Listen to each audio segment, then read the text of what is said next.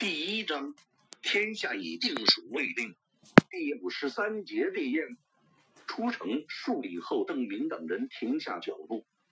今夜风急云密，看不到月亮和群星，暗空中似乎正在酝酿着一场风雨。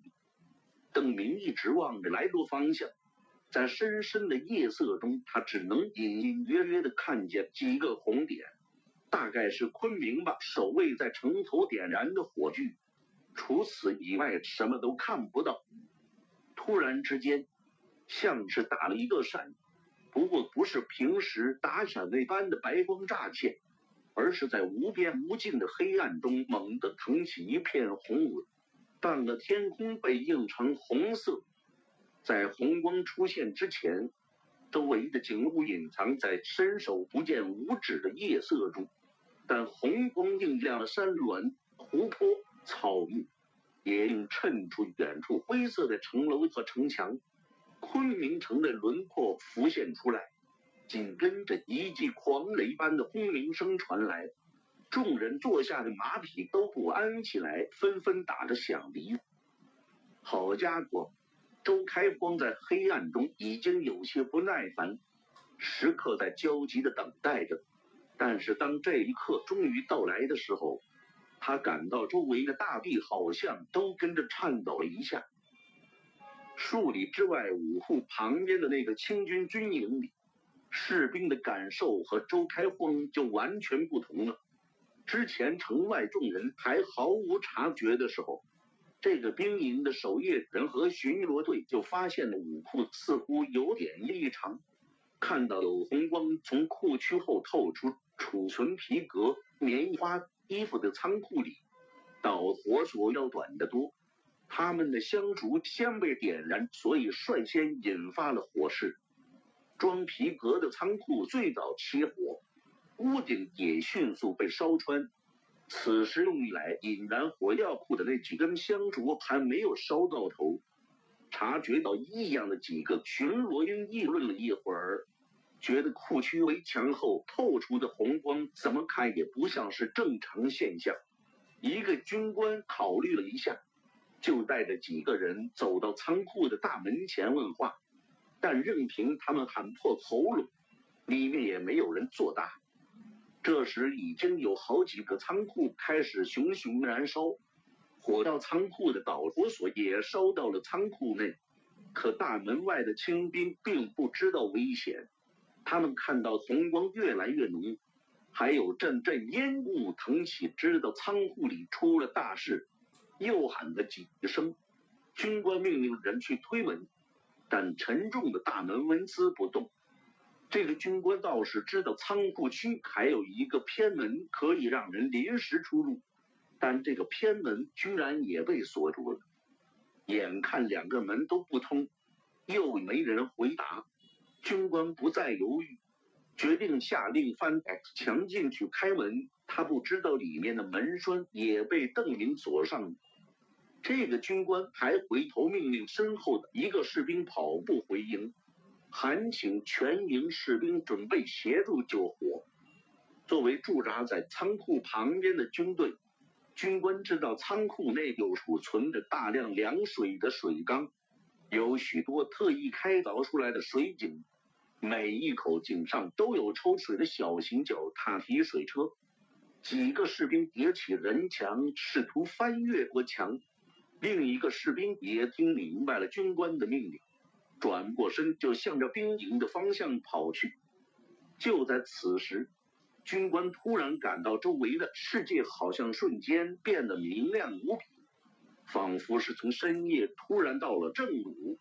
路边的石头，四周的街道。士兵身上的衣服和面容都好像和大白天一样清楚，还未等军官对眼前的异象产生疑惑，他就感到自己好像突然腾云驾雾，脑袋里隆隆作响，眼前的景物飞快地变换着、扭曲着，周围好像是一片光明，又好像是一片漆黑，什么也看不到。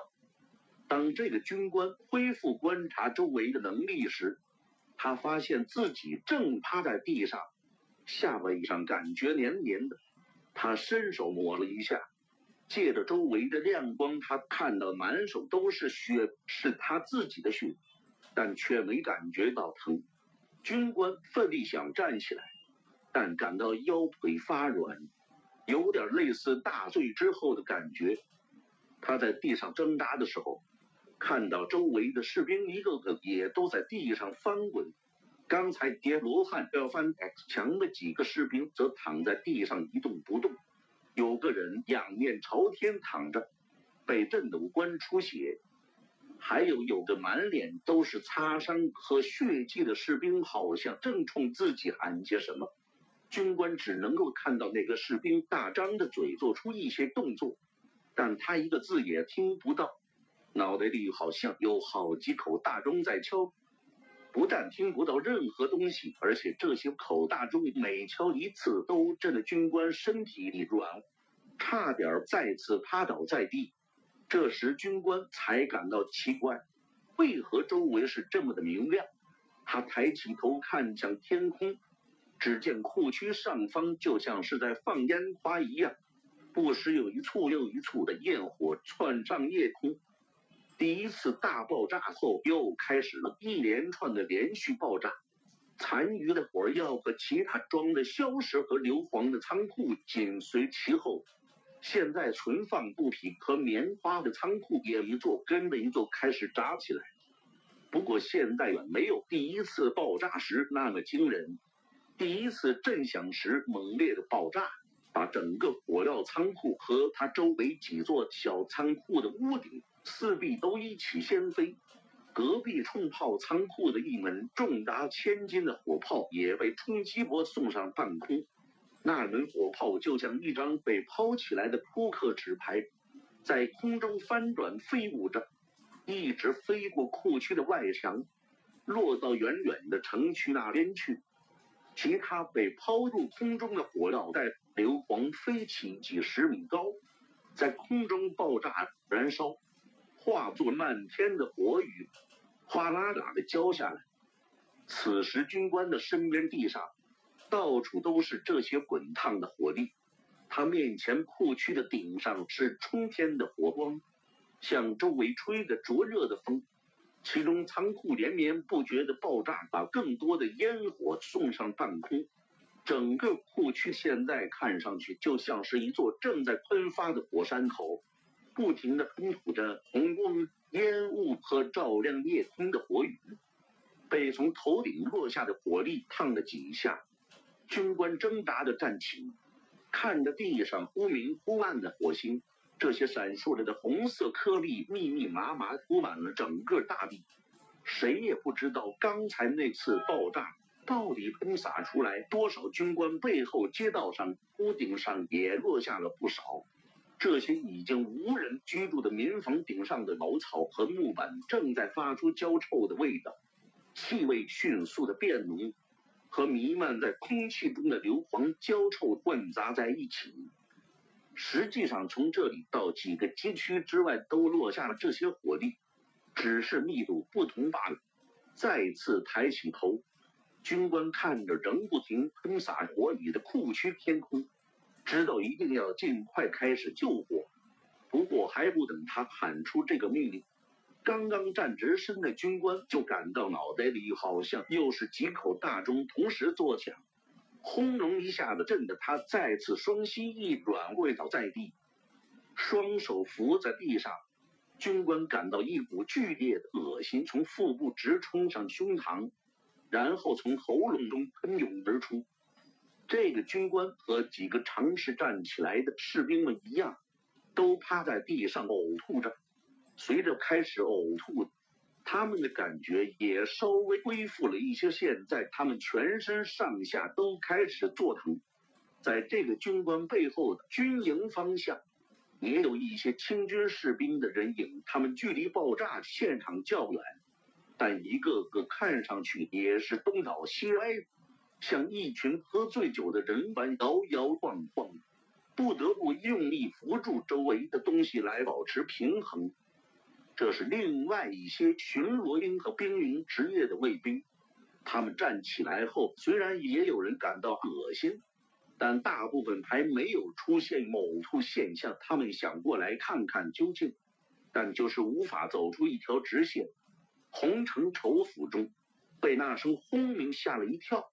一个将领吐了下舌头，好想的雷！今天这场雨可小不了。不过话才出口，这个将领自己也感觉有点不对，和屋内的另一个将领一起跑到窗口。推开窗户，向天上望去，倒是能看到天上滚滚的阴云，但没有看到一颗雨点，也没有看到在云层间窜动的银蛇。为什么能看到阴云呢？因为天空被染上了一层红色，而这红光似乎是从房子的另一边发出的。不好，两人都没去喝酒的那个头脑反应较快。他大叫一声，就离开这面窗户，向房子的另一侧跑去。另外一人愣了一下，也急忙转身离开，扶着洪承畴走出房间，赶向户外。离开室内，来到房子的另外一面时，洪承畴已经可以看到夜空中升腾的红光和焰火，还有半空中缤纷的火流星雨。啊啊！看到这火光已经映红了好大一片天空，洪府的官兵都惊叫起来。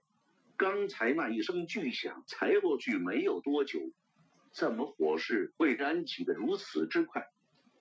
这是五户的方向吧？众人之中，洪承畴最快恢复判断能力，他大声问了一句，可是没人回答。周围的人全都目瞪口呆的看着头顶上发红的天空，被照亮的夜空正急剧的扩大，迅速的变得更加明亮。火势的发展超乎所有人的预料。见状，洪承畴知道再也耽误不得，他低声骂了一句：“两个酒囊饭袋，无能误国。”刚听说那个保宁千总深夜去武库。洪承畴就觉得有些不对，不过这个人胆大包天，竟然在武库中放火，实在还是出乎他的意料。在重兵云集的昆明周围进行这种破坏，在洪承畴看来和自杀也差不多了。当然，用几条人命换十几万大军的军需仓库，对方大概觉得很合算吧。马上去五库救火。洪承畴觉得五库那么大，一时半刻未必能烧尽，其中储备的大量物资十分重要，很多都是多年生产出来，历尽辛苦跟着大军一起运输到昆明的。现在的首要目标已经不是抓人，洪承畴重新分派任务，他让一个将领马上带着手边所有的人赶去武库。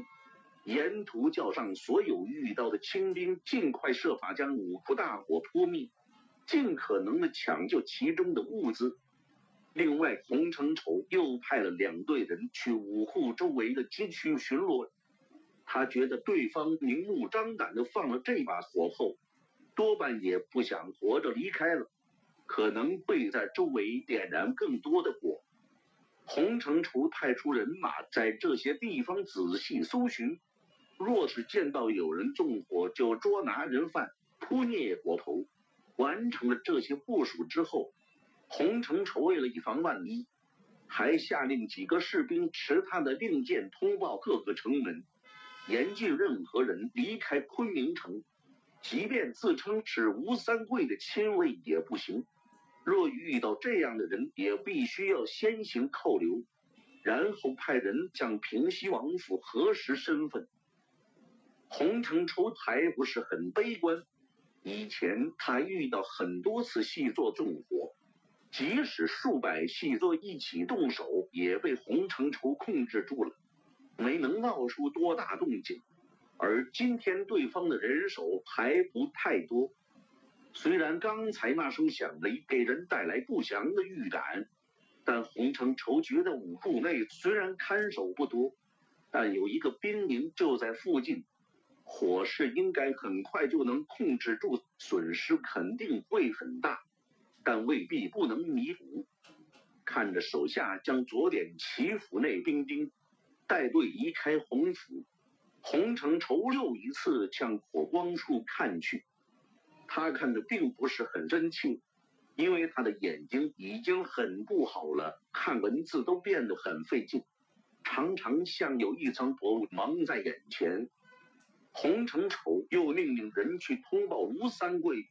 不过他决定先不提自己对那个保宁千总的判断。这个时候要么是救火，而不是分辨责任。而且洪承畴相信吴三桂很快也能猜到是怎么回事，他没有必要把平西王惹得恼羞成怒。他给吴三桂送去的消息里，只是让后者尽快动员手下全部的人参与救火。下达完这一系列应急命令后，洪承畴想了想，决定自己亲自去前面一趟，近距离监督手下将领救火，免得有人在这个时候弄出差错，给云南清军带来不必要的损失。对李定国的部队即将发起全面的进攻，这个时候每一份物资都很重要。都能让清军更早的取得决定性胜利，摧毁最后一个汉人朝廷。对这一天，洪承畴已经盼望了不少年。这个梦想时刻激励着他更加勤奋的工作。想到这里，洪承畴急忙回屋去换衣服。不过，火势的发展远比洪承畴想象的要快，没有人能够进入起火现场。大爆炸发生后，进入火灾原发地是否还有意义，也成为疑问。那个被洪承畴寄以厚望、距离武库只有一墙之隔的清军兵营，此时也有不少营帐开始起火。由于距离太近，这个军营几乎是沐浴在火流星雨中。睡得迷迷糊糊的士兵们被那巨响惊醒后。就看到有些红彤彤的硫磺颗粒烧穿了头顶上的帐篷，直接落到自己的背部上来。一时间，兵营内人声大哗，有人被烫得大喊大叫起来，没有被烫到的士兵们也纷纷跳起来，在已经满是硫磺和火药味道的营地里扑打众多突然窜起来的火苗。军官们涌出来维持秩序。其中不少人和士兵们一起看着隔壁冲天而起的火焰发呆，没有一个人知道到底发生了什么事。仓库周围的两三条街道内，房子上或多或少都落上了火星，大部分被喷上半空的火星都在空中熄灭，被卷到空中爆炸的残余火药，多数也化作了青烟。至于那些落地时仍没熄灭的火星，其中大半很快也自行燃烧殆尽，但也有一些火星在熄灭前烤焦了房屋顶上的茅草，或是把木板熏出一个黑圈。渐渐的，从这些焦黄弯曲的茅草和焦黑的木头上升起了一股股的烟，然后迸发出明亮的火苗。最靠近仓库的整整一圈街道。差不多在同一时刻，从各个地方腾起了火苗。和满是士兵的兵营不同，这些没有住户的居民区的火焰无人关心。很快，小股的火苗就形成大团的火焰，或是合并起来，开始吞噬这些无人照耀的房屋。在第一圈街道的火势不断壮大的同时。距离仓库还要再远一条街的民房也开始被火光照亮，这些街道的屋顶上落下的火星密度要少一些，出现的火苗也要稀疏的多，没能迅速汇合起来，但随着时间，它们也在不断的燃烧，在更远一些的地方，东一串西一串的出现了火舌，不过它们的密度小。大部分都在孤零零独自燃烧，可能好几间房子里才有那么一丛还很不起眼的火苗。这些无人控制的火苗在慢慢舔食窗户上的纸张、房顶的茅草。最靠近仓库区的街区已经是火光滔天，凶猛燃烧的大片房屋上，火焰高达数米，发出噼噼啪啪的爆裂声。火区生出强劲有力的热风，把一束束还在燃烧的茅草和木条吹上半空。这些东西又被空中的疾风吹得更远，播撒到更大的范围里去。看到这样的火势，本来还打算去库区救火。至少也要保住自己营地的清兵当机立断，马上放弃了这些已经没救的街区和他们的兵营，飞快地向上风区撤去。对愈演愈烈的火势再也不做任何控制，火焰就这样在空无一人的居民区急速地蔓延着，很快就横扫数个街区，有一股径直向着昆明的粮仓烧去。那声巨响同样惊动了粮库的守卫和驻扎在粮库边上的五百清兵。一开始，他们还觉得事不关己，看着远处的火光，议论纷纷，发表着自己对这场变故的猜测。军营里一些严厉的军官还勒令士兵立刻回营，等待命令。但出乎所有人的意料，他们还没有等到去救火的命令。这火头就直逼他们的营地和仓库而来，没受到阻碍和控制的火龙扫荡了数以百计的民房，汹涌而来的火墙已经高达十米以上。此时还距离兵营很远，但士兵们已经需要仰头去看它。耳边呼呼风声大作，士兵们看到威胁仓库和营地的火龙虽然还未到。但已经可以看到被他抛上去的杂物，椅子、桌子、门板、茅草、屋顶，无数的东西燃烧着在天上飞舞，稀里哗啦的向营地、仓库还有四周的街区落下。